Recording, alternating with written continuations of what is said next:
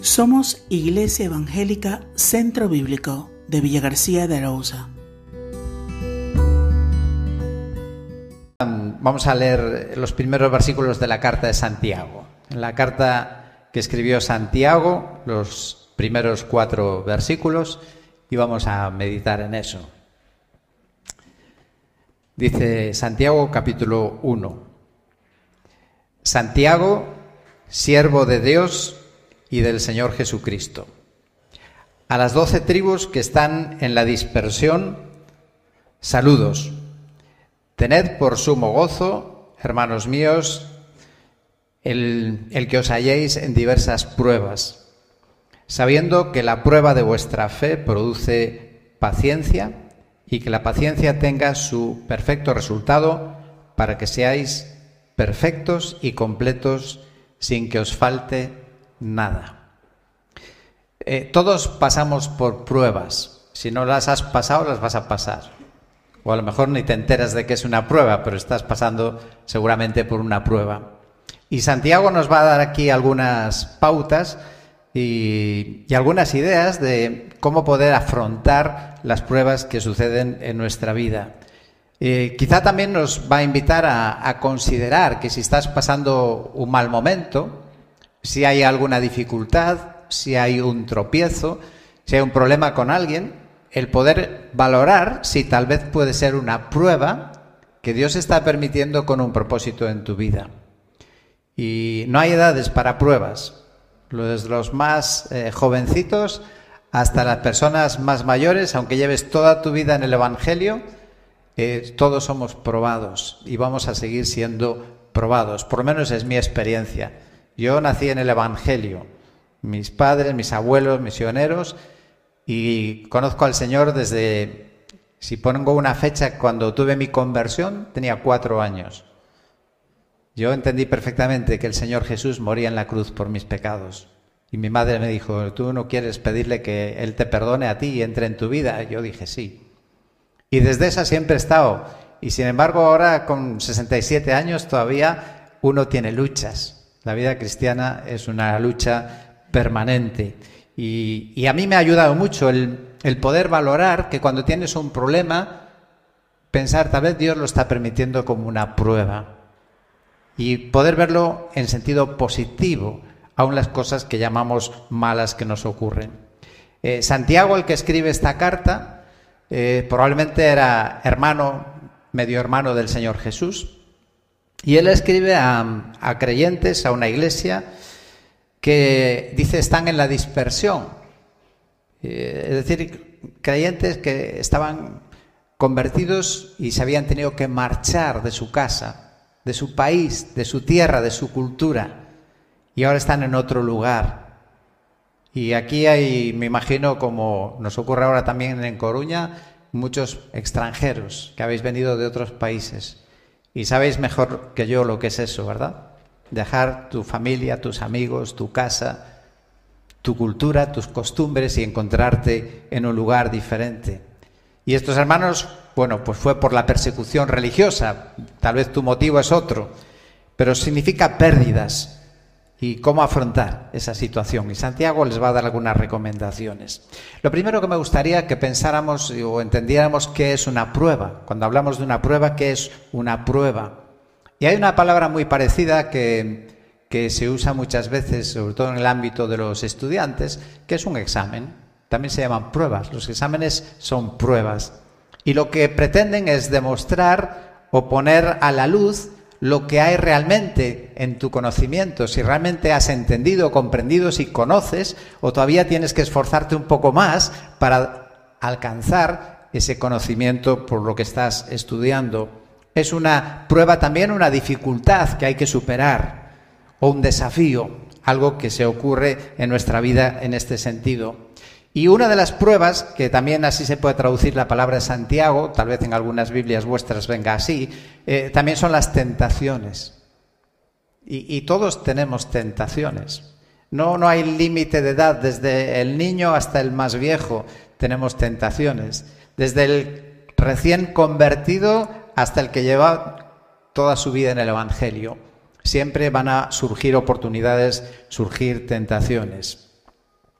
Hay en, uno de los puntos de emisión, cuando íbamos con dos personas mayores de nuestra iglesia que me acompañaban, había un hombre que tenía una tentación que no era capaz de resistir. Este hombre era diabético y no podía resistir que al finalizar la reunión se ponían los dulces y él siempre iba. Pero la otra persona mayor que le acompañaba era una enfermera y la enfermera le echaba unas miradas que le dejaba fulminado. ¿no? Pero hay otras tentaciones, muchas otras, que están mucho más de moda.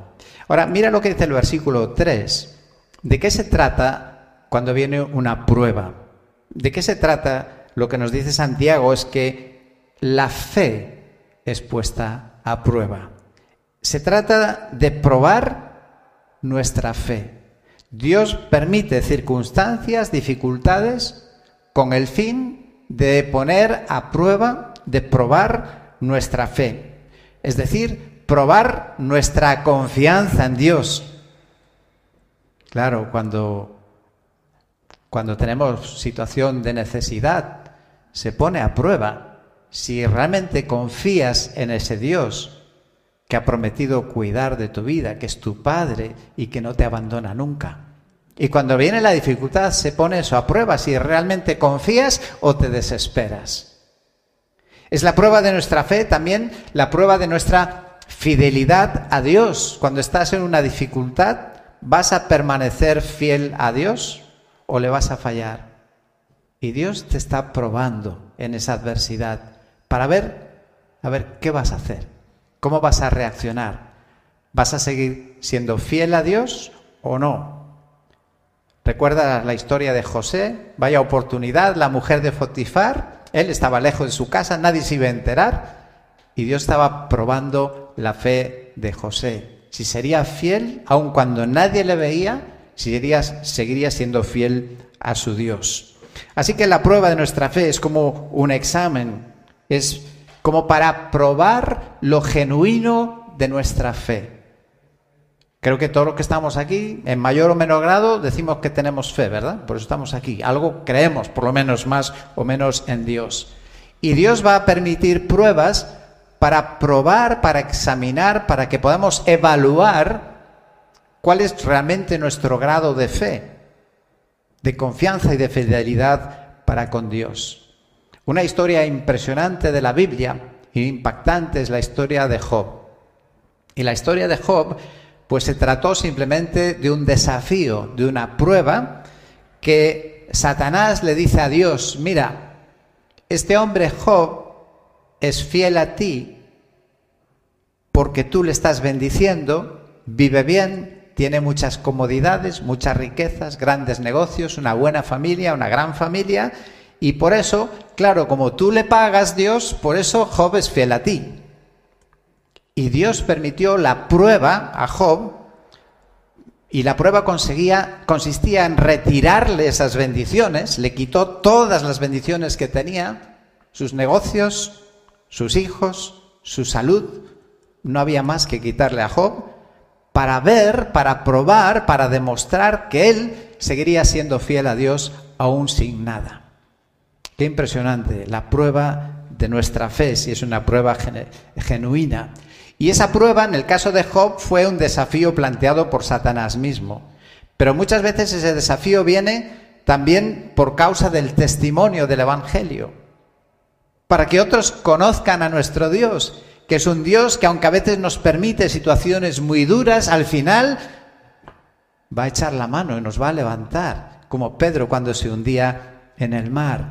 Y realmente el testimonio de un cristiano, el más poderoso seguramente, es cuando lo está pasando mal y sigue creyendo a Dios, y sigue confiando en Dios, y sigue siendo fiel a Dios, y no cae en la tentación de buscar un negocio sucio, rápido para salir a flote, sino que espera en Dios. Y es un testimonio poderoso. Mm, no sé si esto se graba. Sí, vale. Bueno, pues hay una persona en una iglesia que viene de un contexto católico, él sigue profesándose católico y mm, viene de otro país y a él lo que le llevó a conocer a los evangélicos fue que una persona superior a él en su puesto de trabajo, en un país donde mm, cierto tipo de corrupción es normal. Em, quedó impresionado porque el nivel económico también de ese país eh, es con muchas dificultades y el darse cuenta que esa mujer tenía una oportunidad de oro de que le ofrecían dinero solo para hacer un poco de vista gorda y ella se mantuvo firme y no aceptó. Y eso le impactó tremendamente. Esa es nuestra fe puesta a prueba, para probarnos a nosotros mismos si realmente confiamos en Dios, pero también para mostrar a otros lo que significa el Señor en nuestras vidas. A veces las pruebas eh, son así muy gordas, ¿no? Muy fuertes, pero otras también son más sutiles. Y quiero leeros unos párrafos que publicó el Pan Diario hace unos años, que ponía un ejemplo. Decía, podría no venir la prueba por una fuerte opresión ni cargas pesadas. Es más probable que ocurra en una fila de inspección, en la autopista o en estacionamiento. Allí es donde sabremos si nos tomamos en serio nuestra fe en Cristo. ¿Cómo reaccionamos? Yo muchas veces discuto conmigo mismo y me riño a mí mismo, porque a lo mejor voy apurado y se pone el semáforo en rojo, hay alguien torpe delante que va entorpeciendo el tráfico y me pongo... Pues no, ¿verdad? A veces nuestra fe, nuestra confianza, que Dios controla todas las cosas y las situaciones, pues se tiene que demostrar también en esas pequeñas cosas, igual que en las grandes. Ahora, dicho eso, que muchos de nuestros problemas podemos verlos así como la prueba de nuestra fe, quiero decir también que no debemos de confundir cuando sufrimos por causa de nuestra desobediencia. Hay algunos que, que enseguida se excusan, ¿verdad? Diciendo, es que es una prueba, hay que ver las pruebas que el Señor permite. No, no, no, si es por nuestras malas decisiones, tenemos que asumir las consecuencias de nuestras malas decisiones. No es una prueba. Pero sí que hay pruebas en nuestra vida cristiana. La segunda cosa que veo en esta carta de Santiago que está hablando de este tema es que también nos habla de esta idea de que las eh, cómo pueden ser nuestras pruebas. Y lo primero que, me enseña es que son, pueden ser persistentes. El versículo 2 dice que os halléis en, no, no es algo pasajero, sino pruebas pueden ser persistentes. Quiere decir que no se resuelven de un día para otro. Y así es como nosotros quisiéramos, ¿verdad?, que funcionara Dios. Que cuando yo tengo un problema le llamo y mañana está resuelto. Pero no suele ser así. A veces sí. A veces es instantánea la respuesta de Dios. Pero normalmente cuando se trata de una prueba, a veces es prolongada para ver realmente si seguimos confiando, creyendo y esperando en el Señor y perseveramos en la oración. Las pruebas pueden ser persistentes. Una segunda cosa que nos enseña Santiago es que las pruebas también pueden ser o son o suelen ser diversas las pruebas diversas, dice el versículo 2. Es una palabra muy bonita la que usa Santiago porque esa palabra significa de diferentes colores. Las pruebas son de diferentes colores. Y es interesante porque esa misma palabra en la Biblia más adelante, 1 Pedro capítulo 4, versículo 10, usa la misma palabra para hablar de la gracia de Dios. Dice que la gracia de Dios también es de muchos colores. Y qué interesante si conectamos los dos textos y vemos que las pruebas son diversas, pero la gracia de Dios también es diversa. Para cada prueba hay el suministro de la gracia de Dios. Si la prueba roja, hay gracia roja de Dios para responder a esa necesidad. Las pruebas pueden ser diversas. Y eso significa que a veces ocurre que son más de una a la vez. ¿Verdad que sí? Que a veces dice que vienen todas juntas, ¿no? Y yo lo veo muchas veces en familias y viene una prueba y todavía no se han levantado y ya otra más y otra más. Son pruebas diversas. Diversas también en las áreas de nuestra vida. Algunas pruebas tienen que ver con nuestra mente, con nuestros pensamientos, con las tentaciones. A veces son pruebas físicas, una enfermedad, mm, algo que a ver, no, no, quiero ofender a nadie, no estoy pensando en nadie. Un defecto físico, por ejemplo, un problema físico Y puede ser una prueba también que Dios permite en nuestras vidas. Otras pruebas son ataques de personas que nos hacen daño o que se enfrentan con nosotros y también circunstancias, dificultades personales. Así que Santiago nos dice que las pruebas pueden ser diversas.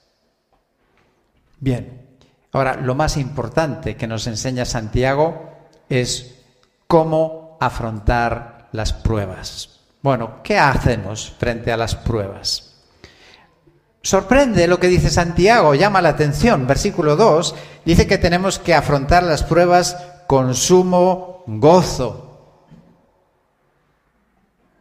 Parecería que uno es el momento menos oportuno, ¿no? De sentir gozo cuando estás en una dificultad.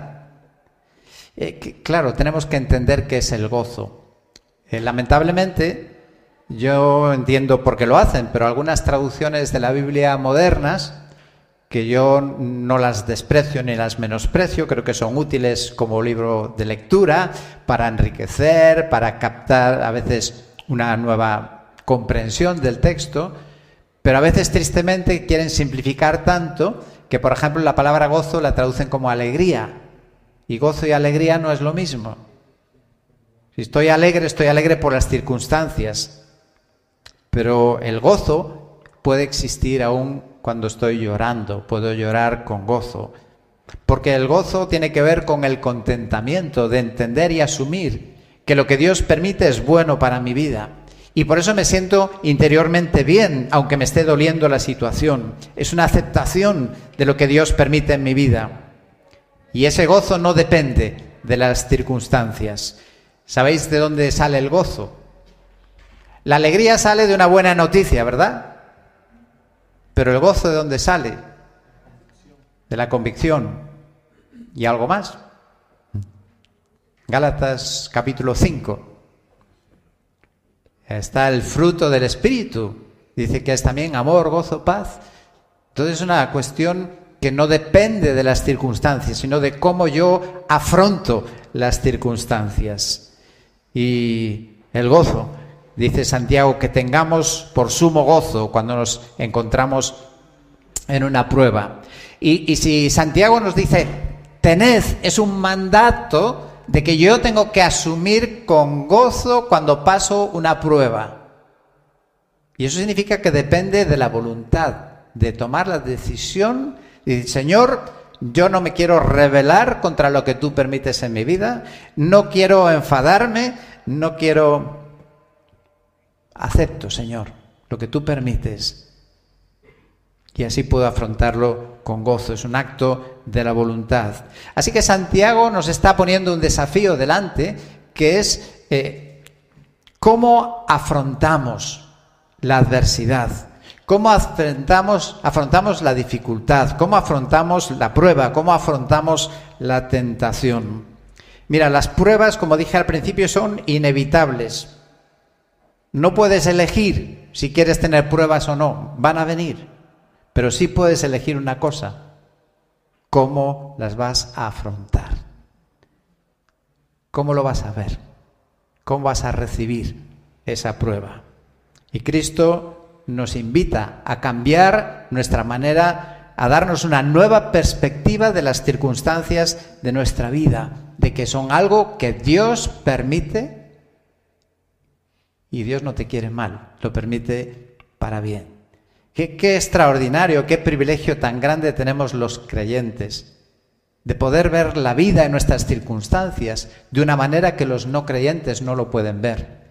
Para ellos es casualidad o es fruto de tu esfuerzo, fruto de la mala suerte. Nosotros creemos que Dios controla todas esas situaciones.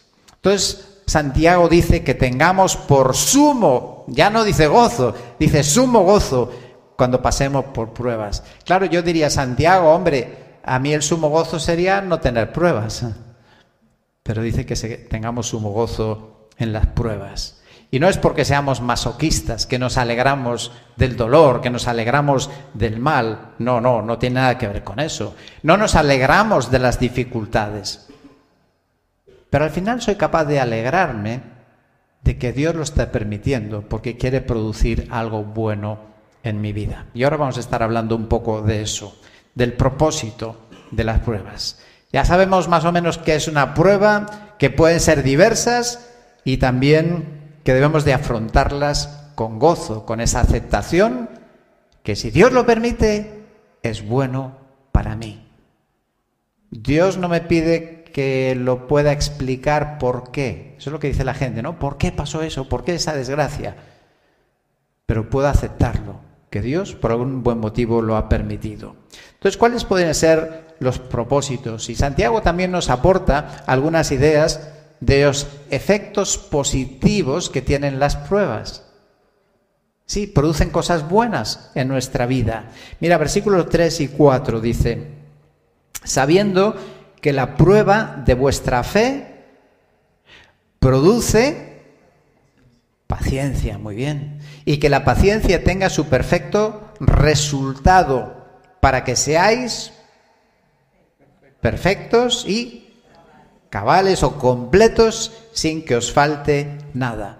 Así que fíjate qué cosas positivas pueden traer las dificultades, las pruebas en nuestra vida. Paciencia, producir paciencia, ser más perfectos, ser más completos. Versículo 3 dice, produce paciencia. Y de nuevo tenemos que pensar un poco qué significa paciencia.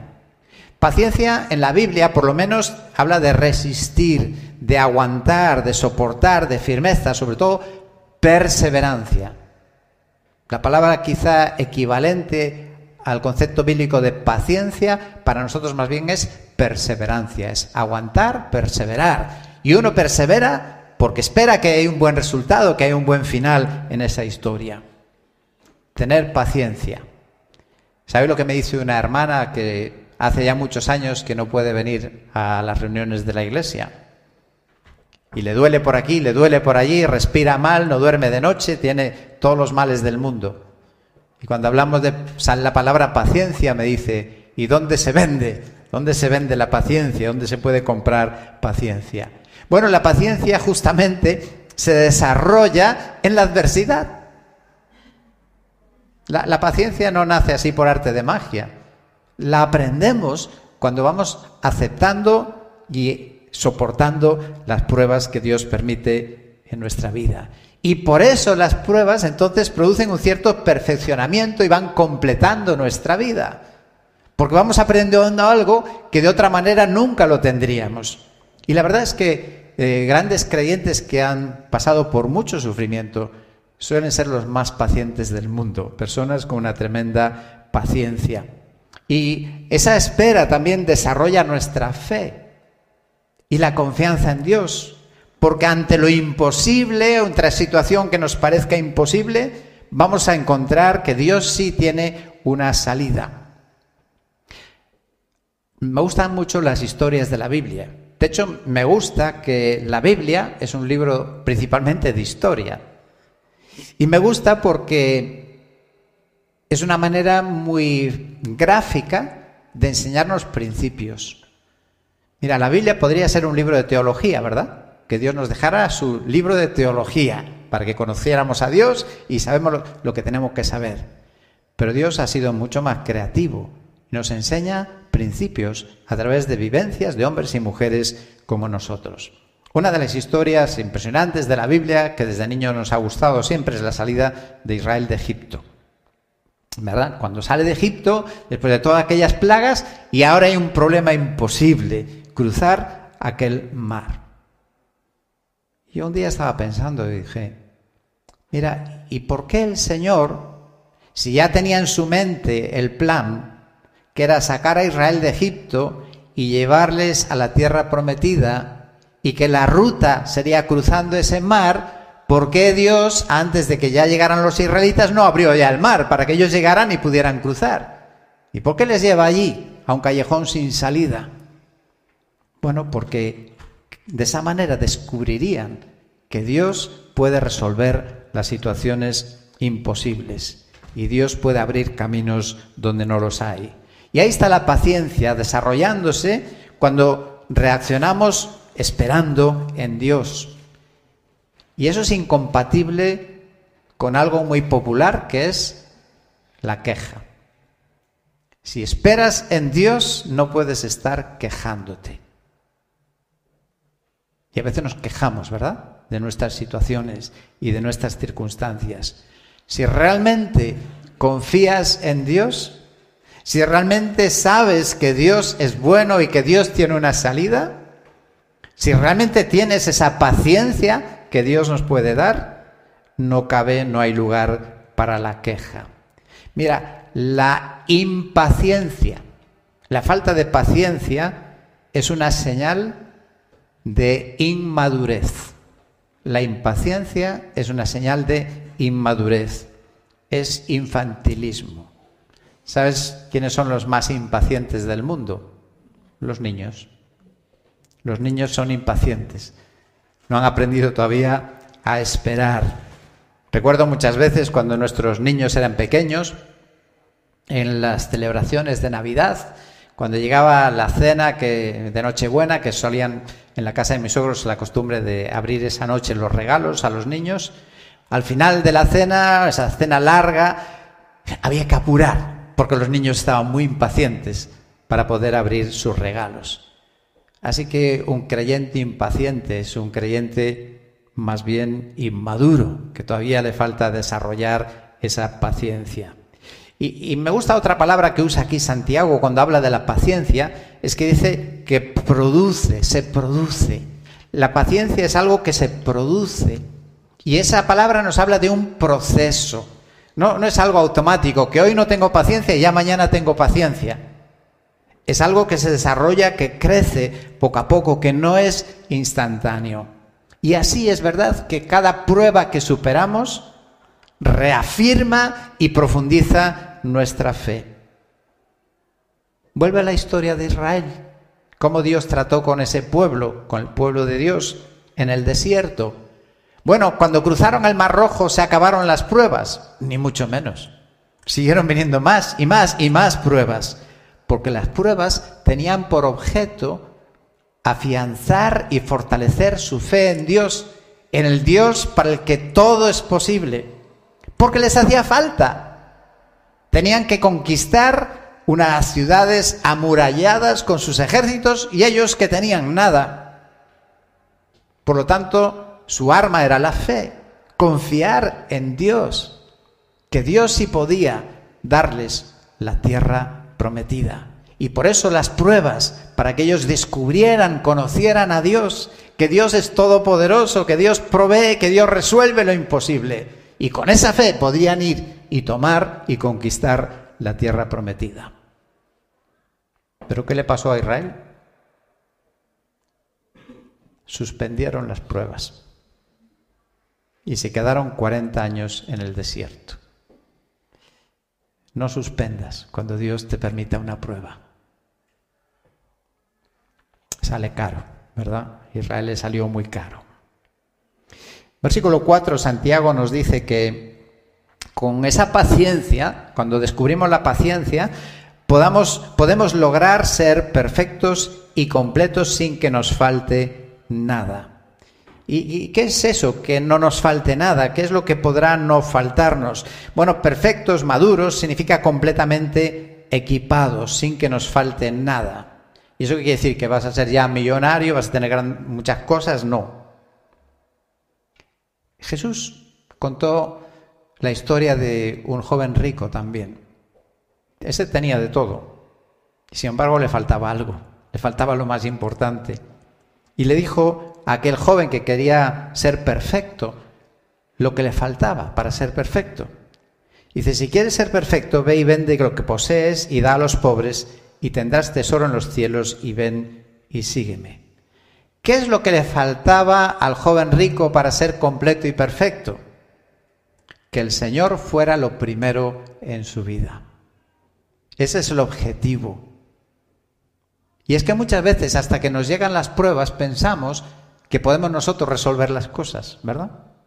Y pensamos que nosotros, pues si estudio mucho, voy a poder sacar una buena carrera, voy a tener un buen trabajo, si yo me esfuerzo mucho, voy a poder arreglar las cosas. Y a veces Dios va a poner tropiezos para que descubramos que sin Dios no podemos hacer nada, que Dios tiene que ser lo más importante. Y una persona será madura, completa y perfecta cuando llegue a estar convencida y en la práctica de su vida Dios sea lo primero en su vida. Porque no hay nada más importante que Dios. Si tienes a Dios, tendrás todo lo necesario en tu vida. Si no tienes a Dios, eres un pobre. Puedes tener muchas riquezas materiales, mucha sabiduría, muchos conocimientos, pero si no tienes a Dios te falta lo más importante. Pero tener a Dios, Santiago dice, las pruebas a veces nos ayudan a conocer a Dios. Nos van a llevar a buscar a Dios. ¿A que sí? Que cuando tenemos dificultades es cuando clamamos al Señor. Es cuando hacemos compromisos de leer la Biblia todos los días. Es cuando hacemos el compromiso, pues ahora voy a asistir todos los domingos a las reuniones de la iglesia. Sí, a veces Dios nos prueba para que realmente le descubramos y le conozcamos a Él. Así que Santiago nos dice que las pruebas tienen este buen resultado, nos capacitan para poder tener unas raíces más profundas en nuestra fe. Decía el pan diario de nuevo hace unos años, los problemas nos pueden ayudar a evitar problemas mayores que vienen por la independencia, la autosuficiencia y el orgullo que surgen rápidamente cuando todo va bien. Cada tropiezo es como una puede ser una llamada de Dios para que no te olvides de él, que dependemos de él. Pablo mismo ¿Dirías que Pablo era un cristiano maduro, completo, incompleto? ¿A, qué altura lo pondrías? Pues probablemente de los más altos, ¿no? Y sin embargo, Pablo cuando escribe a los filipenses en el capítulo 3 dice, no que haya llegado a ser perfecto, sino que sigo adelante, así que todos los que somos perfectos, somos y no somos perfectos. Somos mejores que ayer, pero todavía debemos ser mejores mañana. Así que, ¿cómo va nuestra maduración? Como creyentes. Estamos equipados una manera en la que el Señor también nos equipa en las pruebas. Otro efecto positivo que podemos sacar de las pruebas es estar equipados para ayudar a otros. Dios quiere usar tus pruebas para que tú puedas ayudar a otras personas. Solo desde la experiencia si te ha muerto un hijo, una hija, probablemente tú eres la persona más adecuada para ir a consolar a otro que haya perdido un hijo o una hija. Es muy fácil hablar, pero el que lo ha vivido es el que tiene autoridad para ayudar y bendecir a otros. Así que qué importante que puedas ver tus experiencias, aún esas duras, que Dios las quiere usar, cuéntalas, compártelo con otras personas porque les va a ayudar a ellos. Santiago dice que las pruebas nos llevan a ser completos para que no nos falte nada. A, veces a algunas personas que aparentemente no les falta nada, le falta una cosa. Le falta descubrir nuestra debilidad. Porque claro, cuando a uno la vida le sonríe, le va bien, tiene una buena familia y todo va bien, parece que uno se siente fuerte. Y sin embargo somos tremendamente débiles. En un momento Dios puede quebrar nuestra salud o las circunstancias, la vida puede dar un vuelco, lo podemos perder todo. Por eso 1 Corintios 10 dice, el que cree está firme, tenga cuidado, no caiga, no sea que caiga. Y tenemos a veces que aprender eso, la humildad. La humildad de depender de Dios, de reconocer que sin Dios no somos nada y no podemos hacer nada. Y a veces, a veces algunas personas también con las pruebas descubren algo más. En algunos casos hay personas que descubren la ausencia de una fe verdadera. Creían que eran creyentes, pero realmente no lo eran. Solo seguían una religión. Y mientras la cosa le iba bien, practicaban su religión. Pero amigo, cuando viene la prueba de la fe, Ahí se va a demostrar si realmente tú tienes una fe personal o estás solamente siguiendo la religión de tus padres o siguiendo alguna costumbre religiosa. Las pruebas también sirven para confirmar nuestra fe, reafirmar nuestra fe, porque conforme supero una prueba tengo más fe para superar la siguiente.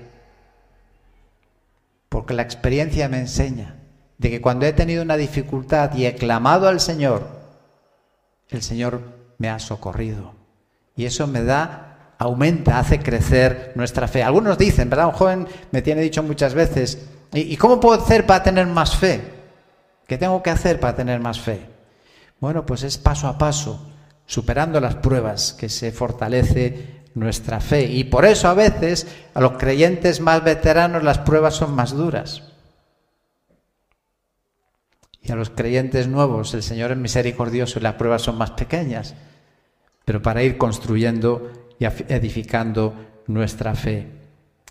Bueno, hay muchos otros textos en la Biblia y ya el tiempo eh, se nos está terminando, muy interesantes, que nos enseñan de cosas que podemos aprender en las pruebas. Por ejemplo, en el Salmo 119 dice que aprendemos la palabra de Dios, descubrimos, buscamos a Dios, ¿verdad? ¿Cuántas personas en la aflicción van a su Biblia y empiezan a buscar y a leer la palabra de Dios. En otros textos también nos hablan de cómo Dios nos consuela en las aflicciones para que para que podamos consolar a otros, para que tengamos esa palabra que ahora está de moda, la empatía, para poder empatizar con el que sufre. Nosotros tenemos que pasar por esas experiencias. Pablo a los Corintios y en Pedro también habla de ese peso de gloria en la eternidad. Mira, no es en vano ningunos momentos duros que Dios permite. No solamente eh, construimos nuestra paciencia y nuestra fe, sino que también el Señor dice que añade peso de gloria, la recompensa en la eternidad. Y así podríamos seguir citando algunos textos más. Así que os invito a que a partir de ahora, si no lo has visto antes, podamos ver nuestras pruebas, como alguien dijo, como el dolor de crecer. Sabéis que los niños cuando están creciendo les duelen los huesos, les duelen las rodillas. Es el dolor de crecer en la vida espiritual. Y es así que los creyentes podemos desarrollar nuestra vida espiritual. Las pruebas no son para destruirnos, son para fortalecernos. No son para que dudemos de si Dios me ama porque me está permitiendo esta situación, sino que es justo lo contrario. Las pruebas son una prueba de que Dios quiere moldearme para lo mejor. Podemos cambiar nuestra manera de ver las dificultades del día a día. Dios quiere hacer algo mejor de mí y lo hace a través de esas cosas. Si entendemos eso, seguramente podemos tener gozo en medio de las pruebas. Hay una, una, canción antigua que decía, a veces he andado, empieza así, dice, doy gracias por los montes, gracias por los valles y por pruebas que tenga yo que padecer. Si no hubiera problemas, tampoco habría victorias y no sabría lo que Dios puede hacer. Así que las pruebas, qué importantes son las pruebas. Ya sé que no nos gustan, no, no las queremos, pero Dios las usa para bien. Y si así lo entendemos, seremos como esa canción que cantábamos antes, ¿verdad? Más que vencedores, podemos ser más que vencedores. Dios quiere hacer de ti un hombre, una mujer completa, a la que no le falte nada. Así que aceptemos las dificultades, viéndolas como Dios nos enseña a través de Santiago de que Él las permite con un buen propósito en nuestras vidas. Pues que así sea.